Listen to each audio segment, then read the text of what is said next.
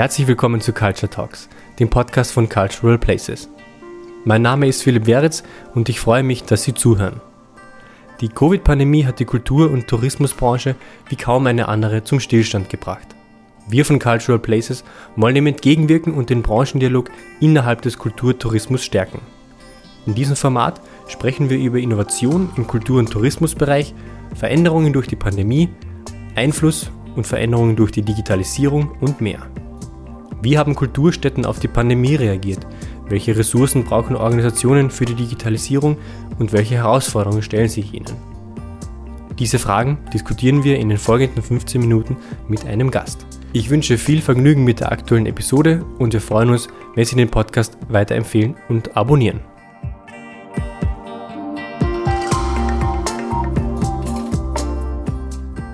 Heute spreche ich mit Theresa Nickel, Kulturmanagerin und Fremdenführerin in Katalonien. Sie ist die Co-Kuratorin der halbvirtuellen Klimt-Ausstellung in Barcelona, eine Hybrid-Kunsterfahrung mit Virtual Reality, Audio und Video.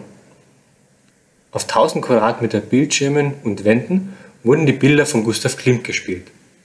Sie ist ebenfalls Fremdenführerin in der katalonischen Hauptstadt. Wir sprechen über diese Ausstellung, das Fremdenführer-Dasein in einer Pandemie und mehr. Frau Nickel, herzlich willkommen. Guten Morgen, Herr Beritz. Danke für die Einladung. Lassen Sie uns gleich mit der Ausstellung beginnen. Ähm, für alle, die sich darunter jetzt noch nichts vorstellen können, man steht in einem meterhohen Raum und ist 360 Grad, ja, links, rechts, vorne, hinten, umgeben von riesigen Klimt-Bildern, die mit, ich glaube, das nennt man Augmented Reality. Äh, in dem Fall würde ich sagen, ist es die Augmented gibt es auch, ist ein Teil der Ausstellung, wo man wirklich Brillen aufsetzt äh, und dann 3D eintaucht.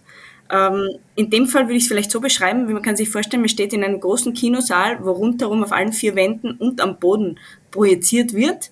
Äh, ungefähr eine halbe Stunde, verschiedene Werke Klimts, aber auch dank digitaler Technik, die praktisch Rekonstruktion berühmter Gebäude, die von Klimt zum Beispiel ausgemalt wurden, wie das Burgtheater oder das Kunsthistorische Museum und das Ganze mit einem mit Musik dazu, die, die dazu passt. Äh, zwischendurch erklingt zum Beispiel auch die Neunte von Beethoven, wenn man das Beethoven-Fries sieht und alles erwacht so zum Leben, während man durch die verschiedenen Schaffensperioden von, von Klimt reist, indem man sitzt und, und genießt, würde ich sagen. Wie kuratiert man einen Künstler, der schon hunderte Male kuratiert worden ist? Das ist eine sehr gute Frage. Ähm, wie Sie schon gemeint haben, es war eine, ist eine hybride Ausstellung, soll heißen, es gibt diesen einen großen Saal und es gibt auch die Brillen praktisch, äh, um einzutauchen, direkt im, im Gemälde zu sein. Aber es gibt auch unter Anführungszeichen klassischere Inhalte und darum habe ich mich mit einer Kollegin gekümmert. Und natürlich am Anfang steht man vor der großen Herausforderung, Kind, der Jahrhundertkünstler, so viel ist schon berichtet worden, so viel ist schon gemacht worden. Wie, wie setzen wir da an? Äh, das war in enger Absprache mit dem Zentrum selbst, dem Zentrum für digitale Kunst, wo das Ganze stattfindet.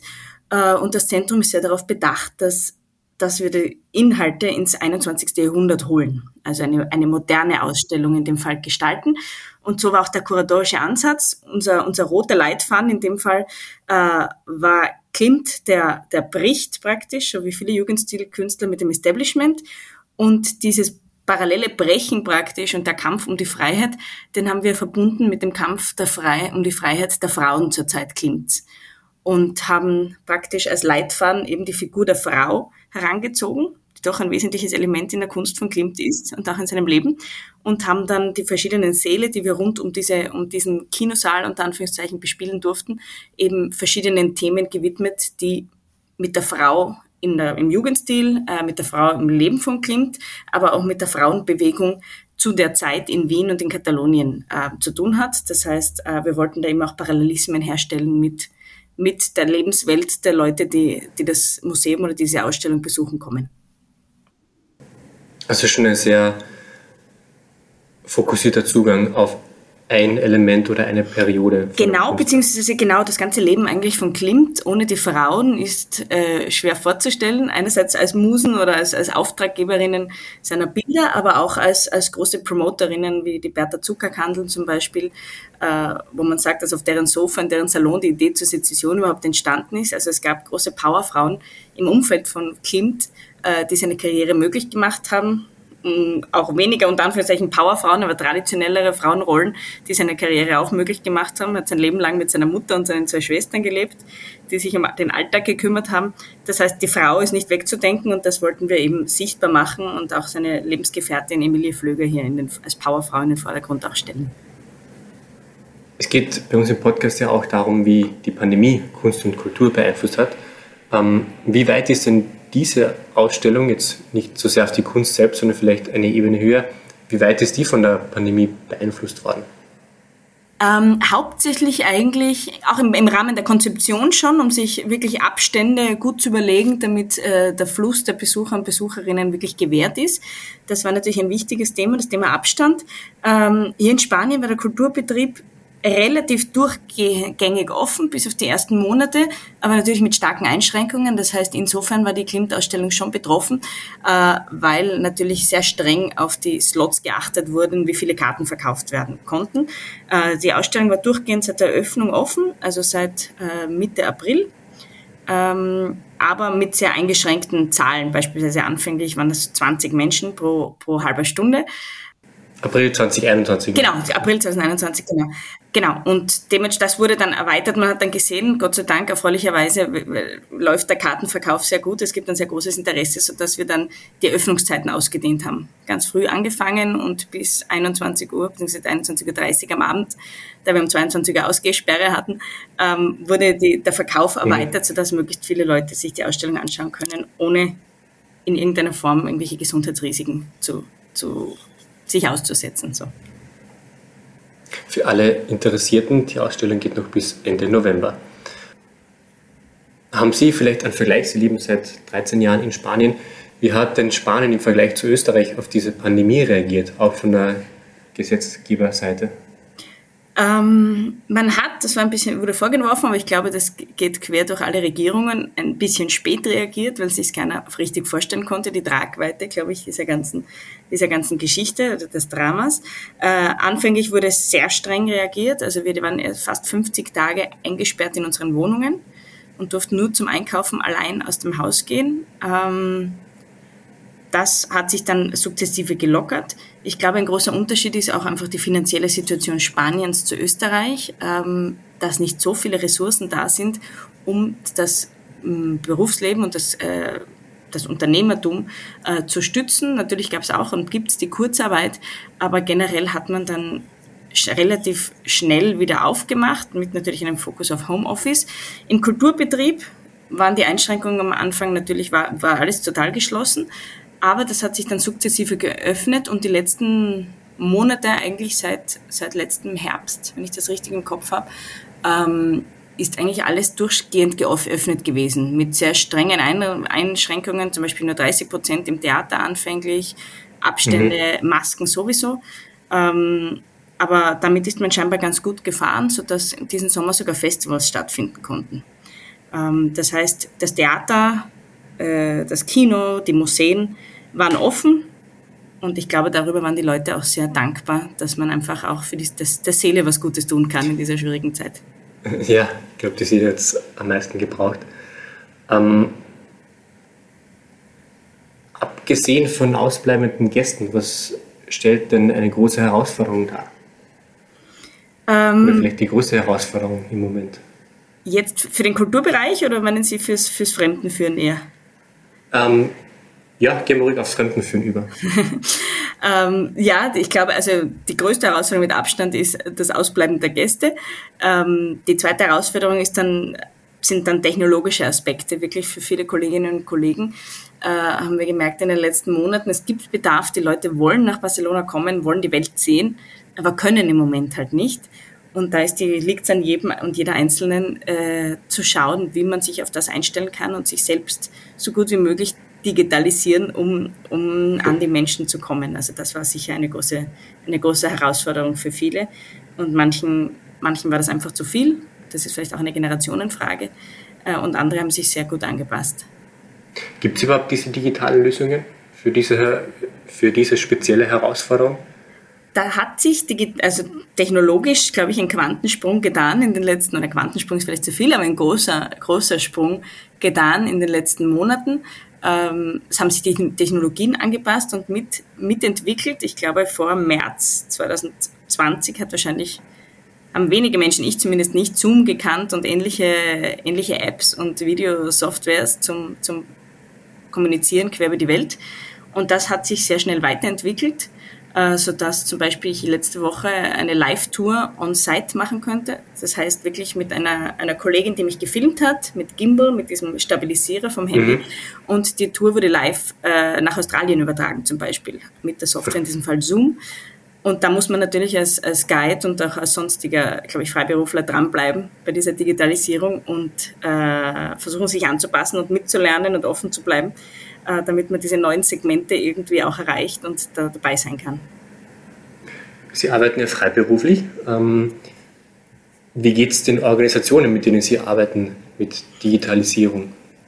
Äh, die Digitalisierung ganz, ganz unterschiedlich. Es gibt gewisse äh, gewisse Institutionen, Kultureinrichtungen, die sehr langsam unterwegs sind und andere, die sehr flott sind und sich umgestellt haben. Die Sagrada Familie zum Beispiel, für die ich arbeite regelmäßig als Guide des Hauses, die hat jetzt im Rahmen des ganzen Covid-Krise sehr gelitten, finanziell natürlich, wie viele andere auch, dass sie sich privat finanziert, auch keine, ähm, keine Subventionen an sich in Anspruch nehmen, nehmen kann als Privatstiftung.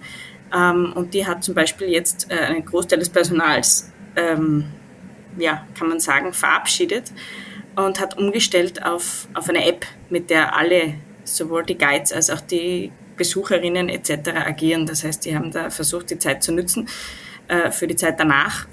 In dem Fall auf Kosten natürlich der, der menschlichen Arbeitskraft. Aber das ist überall unterschiedlich. Andere, andere Institutionen haben einfach haben gemerkt, dass sie vermehrt digitale Inhalte anbieten müssen, können und sollen, äh, die das Erlebnis der Besucherinnen auch äh, verbessern kann, kann man sagen.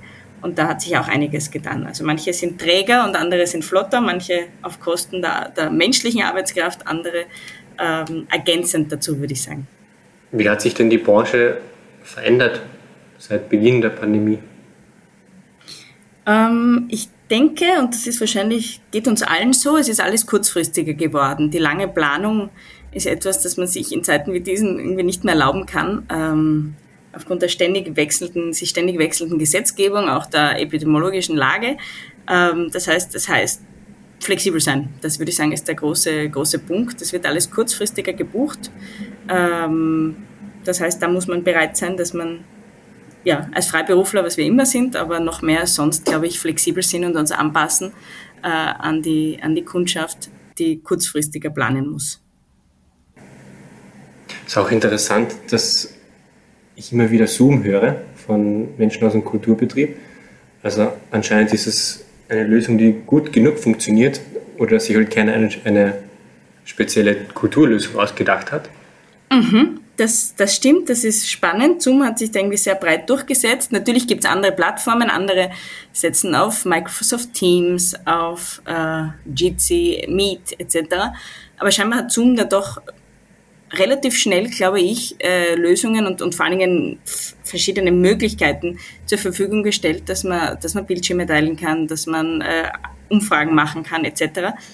Vielleicht war auch einfach das Marketing besser, aber im ich glaube auch die Bedienbarkeit von ja, Zoom ist genau, das ist, glaube ich, sehr, sehr intuitiv, genau, sehr intuitiv, sodass ich weiß, dass das sogar auch beim Live-Dolmetschen zum Beispiel von professionellen Konferenzdolmetscherinnen verwendet wird, von Guides, äh, von Vorträgen etc. etc. Wir haben ja ausgelöst durch diese Pandemie eine deutlich erhöhte Nachfrage nach Digitalisierung, nach digitalen Gütern, nach Zoom-Touren und so weiter. Ähm, wie glauben Sie denn, dass diese Trends den Kultur- und Tourismusbetrieb langfristig beeinflussen? Ich glaube schon, dass wir alle an sich, zumindest in unseren Teilen der Welt, ähm, zunehmend digitaler werden. Wir möchten einfach viel über unser Handy, über unseren Computer organisieren und Zugriffe haben. Ich glaube, es wird aber hybrid bleiben. Ich glaube nicht daran, dass, dass die, die Technik den Menschen ersetzen wird. Also gerade zum Beispiel beim Fremdenführen ist es einfach was anderes, äh, wenn wenn dir jemand live etwas erklärt mit der menschlichen Interaktion, die dazu kommt, ähm, als wenn man sich unter Anführungszeichen nur eine App herunterlädt vielleicht. Es ist, wird, glaube ich, denke ich, digital und menschlich zusammenkommen. Also ich, ähm, was ich sehe in Museen, zum Beispiel hier in Barcelona, ist, dass einfach klassische Ausstellungsinhalte aufgewertet werden, unter Anführungszeichen mit QR-Codes und anderen Dingen, wo man sich zusätzlich äh, Informationen holen kann, die das Ganze mehr einbetten. Wer vertiefen will, kann sich den Podcast im Vorhinein vor dem Museumsbesuch anhören. Äh, beim Museumsbesuch den QR-Code zum Beispiel scannen und dann eine Künstlerin sehen, die zum Beispiel neben einem Picasso-Bild tanzt etc. Also ich glaube, das wird sich ergänzen, aber ich glaube nicht, dass sich die menschliche Komponente ganz, ganz zurückziehen wird. Also ich glaube, das wird eine Kombination bleiben, die sich natürlich weiterentwickeln wird. Was hat es denn bisher verhindert oder blockiert? Ähm, ich glaube, dass wir einfach alle ein bisschen mehr, also viele von uns zumindest, äh, technikaffiner geworden sind oder einfach gemerkt haben, ähm, oder gezwungen wurden auch, äh, die Technologie mehr zu verwenden. Also hier in Spanien zum Beispiel gibt es seit der Wiedereröffnung der Restaurants gibt es keine physischen Speisekarten mehr beispielsweise. Das heißt, meine Schwiegermutter, die ist Mitte 70, hätte in ihrem Leben wahrscheinlich keinen QR-Code-Leser gebraucht. Ähm, mit der Pandemie kam das so, dass einfach mal überall die QR-Codes scannen muss, um die Speisekarte lesen zu können.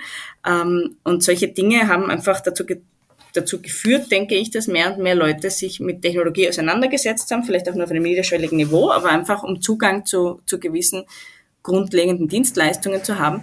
Und das hat dazu geführt, dass man diese, diese Technologie leichter, breiter verwenden kann und die Leute wissen, wie, wie das funktioniert.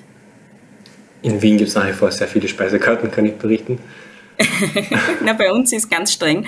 Also wir hatten auch bis vor einem Monat, bis zum 26. Juni, hatten wir Maskenpflicht drinnen und draußen.